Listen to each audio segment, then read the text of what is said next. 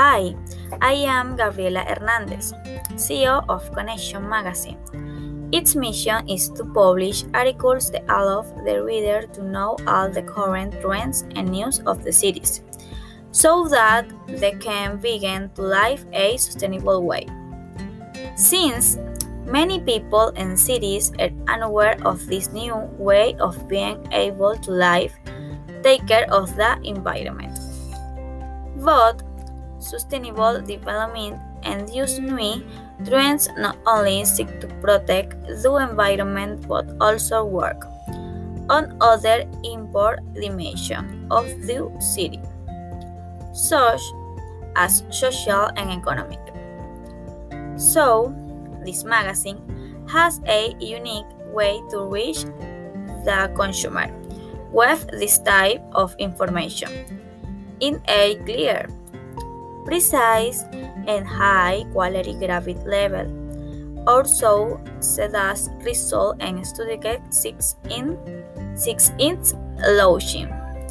This magazine currently has more than 100,000 daily visits, having an excellent reach that seek to improve every time.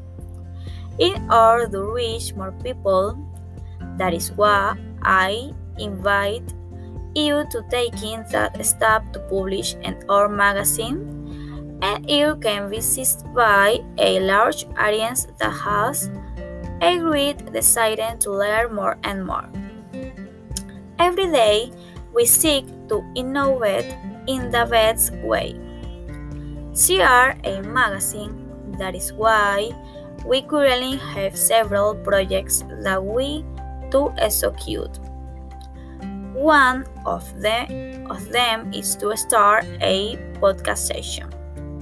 We want to invite various professionals and mayors so that they can tell us about the plan and projects they are assuring in their cities.